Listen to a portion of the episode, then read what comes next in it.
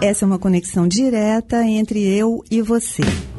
É psicologia aplicada ao seu dia a dia e na prática. Eu sou Ellen Dalla, bem-vindos ao meu podcast. Hoje o nosso assunto é luto, fases do luto.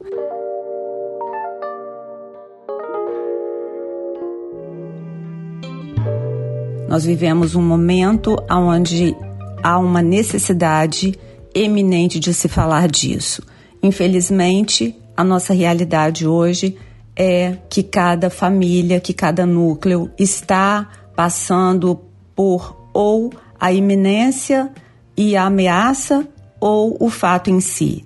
Então, precisamos lidar com isso, precisamos estar prontos para isso, precisamos trabalhar o nosso emocional para receber as pessoas que chegarão até nós buscando ajuda para lidar com essa esse desafio. Então, o nosso conteúdo hoje é voltado para informações relevantes e nós hoje vamos entender que o luto é uma fase extremamente necessária e importante para que nós consigamos encontrar forças e nos adaptarmos a uma nova realidade.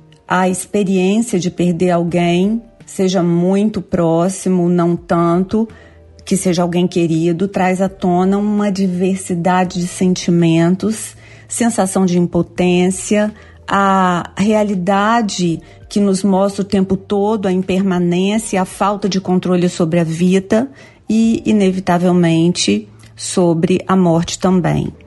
O luto é um processo de angústia, resultado da perda significativa nas nossas vidas. E, na prática, é uma fase de transição entre a ausência da pessoa amada, querida, e encontrar um novo sentido não só encontrar um novo sentido, mas encontrar uma nova maneira de funcionar. E é justamente pela necessidade de se adaptar a uma nova realidade e encontrar forças para seguir em frente que viver o luto é muito importante.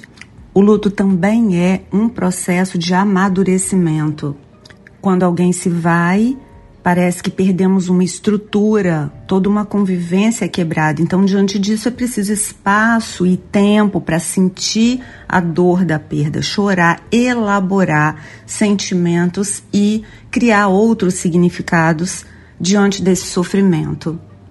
O luto sempre foi e ainda é óbvio alvo de muitos estudos científicos e um desses estudos resultou no chamado Estágios do Luto, que foi proposto pela psiquiatra Elizabeth Kubler-Ross. Ela se especializou em cuidados paliativos e em situações próximas da morte. E com base na experiência profissional dela, depois cinco estados mentais que, que são referências para entender como acontece a evolução da pessoa que está passando pelo luto, ela acontece.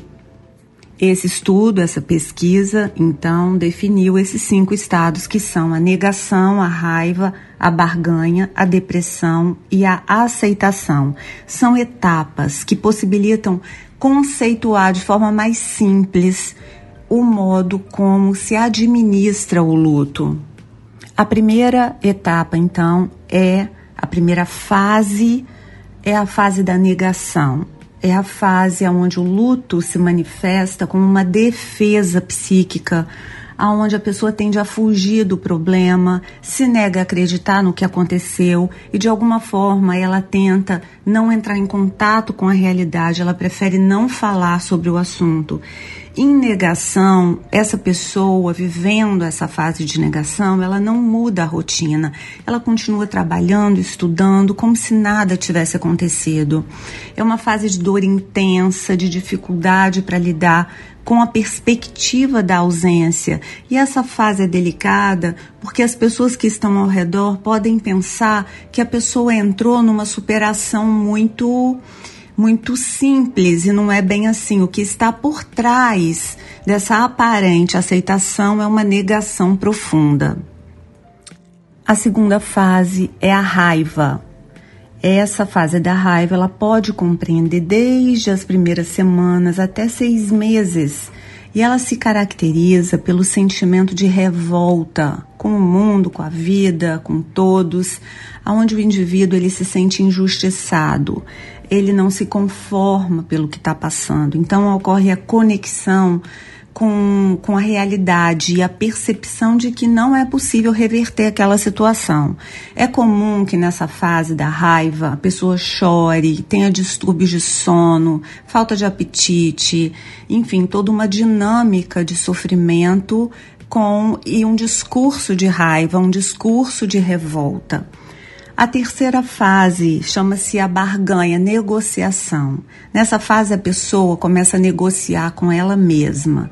Na fase da barganha ou da negociação, essa fase é uma tentativa de aliviar a dor, de ponderar possíveis soluções para sair dessa circunstância. Então a pessoa cria como se fosse uma ficção de que a morte é algo que, que a gente pode impedir, quer dizer, ela cria uma fantasia para reverter esse ocorrido. É como se ela buscasse estratégias para tornar é, isso algo possível. Normalmente ela ela começa a buscar o divino, aquilo que é transcendental, como uma estratégia de burlar a morte. Então essa barganha ou negociação, ela entra muito nesse campo da fé e como uma estratégia de negociação daquilo que eu não tenho controle, daquilo que eu não tenho poder de mudar. Então, como eu não tenho poder sobre aquilo, eu busco uma negociação a respeito daquilo. Após essa fase, vem a fase da depressão.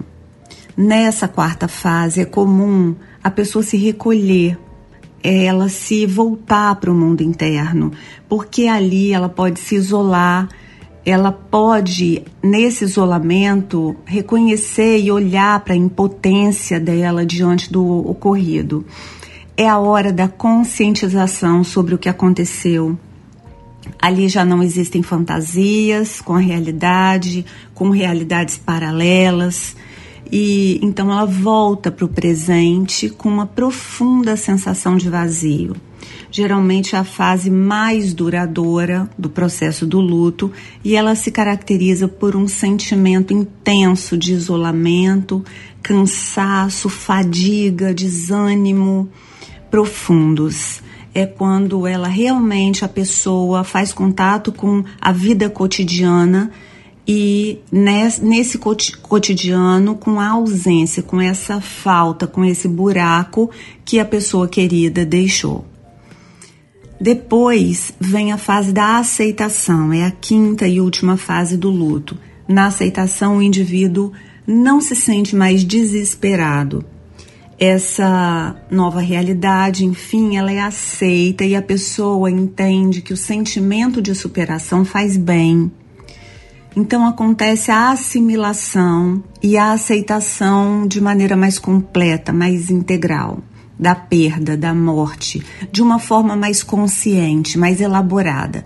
É uma fase necessária para reorganizar as ideias, para confortar o esquema mental é, com o tempo, a dor emocional do luto, ela vai aliviando, ela vai passando, ela vai cedendo.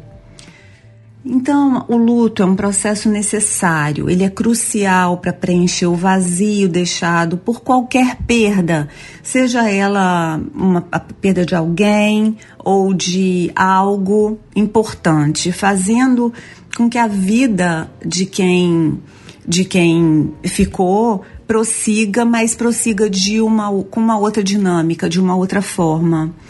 Nós precisamos nos lembrar que nem sempre os indivíduos, as pessoas vão passar por todas as fases do luto. E às vezes também as pessoas não passam pelas fases do luto de forma clara.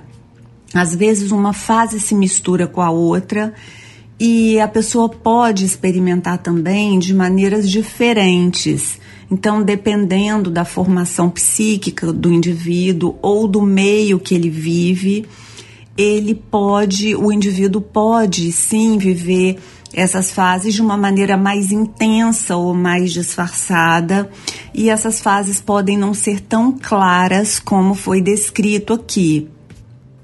Apesar do luto ser um processo fisiológico natural e necessário. O luto também pode apresentar assim, ele pode se apresentar como uma patologia e se persistir por muito tempo. Nesse caso, o sofrimento ele é intenso demais ou prolongado demais, não permitindo assim que o indivíduo retorne para a própria vida, para a própria rotina após a perda, sendo necessário assim um acompanhamento e eventualmente até algum tratamento que envolva farmacológicos.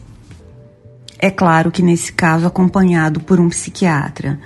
É, é, é, precisamos considerar também que, ainda que a pessoa recorra a algum tra tratamento com fármacos, é, a tendência, mesmo diante de circunstâncias adversas, é, as angústias elas vão desaparecendo, elas vão sendo compreendidas e a pessoa vai, de uma forma ou de outra, voltando a retomar os sonhos, o desejo de construir um futuro, porque o luto é, em si, um processo de superação. E aos poucos a alegria, o prazer nas pequenas coisas ele vai retornando. E assim a vida vai voltando ao normal. É importante compreender o ritmo de cada pessoa, cada um tem o seu tempo. Com isso, a psicologia enfatiza que não se deve fazer comparações entre as pessoas nesse sentido. É importante lembrarmos que cada um precisa encarar, compreender, vivenciar da sua própria forma, a sua própria maneira para que dessa forma a pessoa encontre também uma, um modo de vivenciar a realidade de uma forma equilibrada e saudável.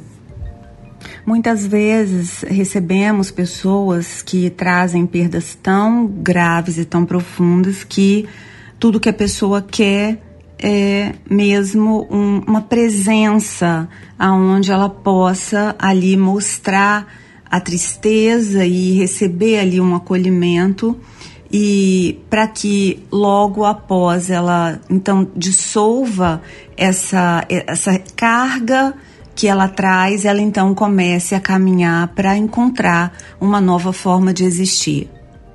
Para todos nós, aprender a conviver com a ausência, com a saudade, é algo extremamente complicado e variável de um indivíduo para outro. Vivemos, todos nós vivemos momentos de negação, de raiva, de barganha, de depressão e aceitação. Isso, a isso então chamamos fases do luto. É importante estarmos atentos a receber pessoas vivenciando esse processo para que a gente saiba identificar o momento e a necessidade, então, de alguma intervenção um pouco mais ajustada no sentido de se alguma dessas fases se estende por demais ou se não há uma aceitação, uma extensão desse sofrimento, porque o corpo quando o sofrimento, o sofrimento é extenso demais, ele pode entrar no estresse e aí então pode causar é, algumas etapas mais sofridas, mais doloridas que podem prejudicar a saúde física. Então precisamos estar atentos para que sejamos responsáveis na condução.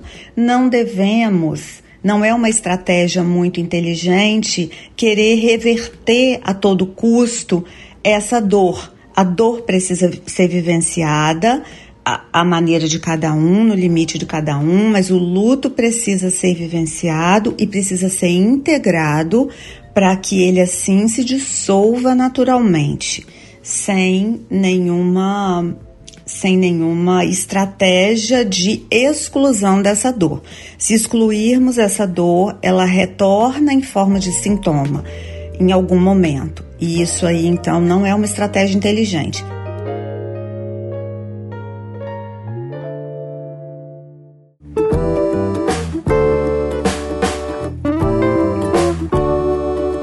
Precisamos olhar para a realidade como ela é, dizer um sim e a partir dela encontrar então caminhos de solução. Obrigada pela presença, pela atenção. Nos vemos no próximo podcast. Esse programa foi editado por Na Trilha, podcast Transmídia.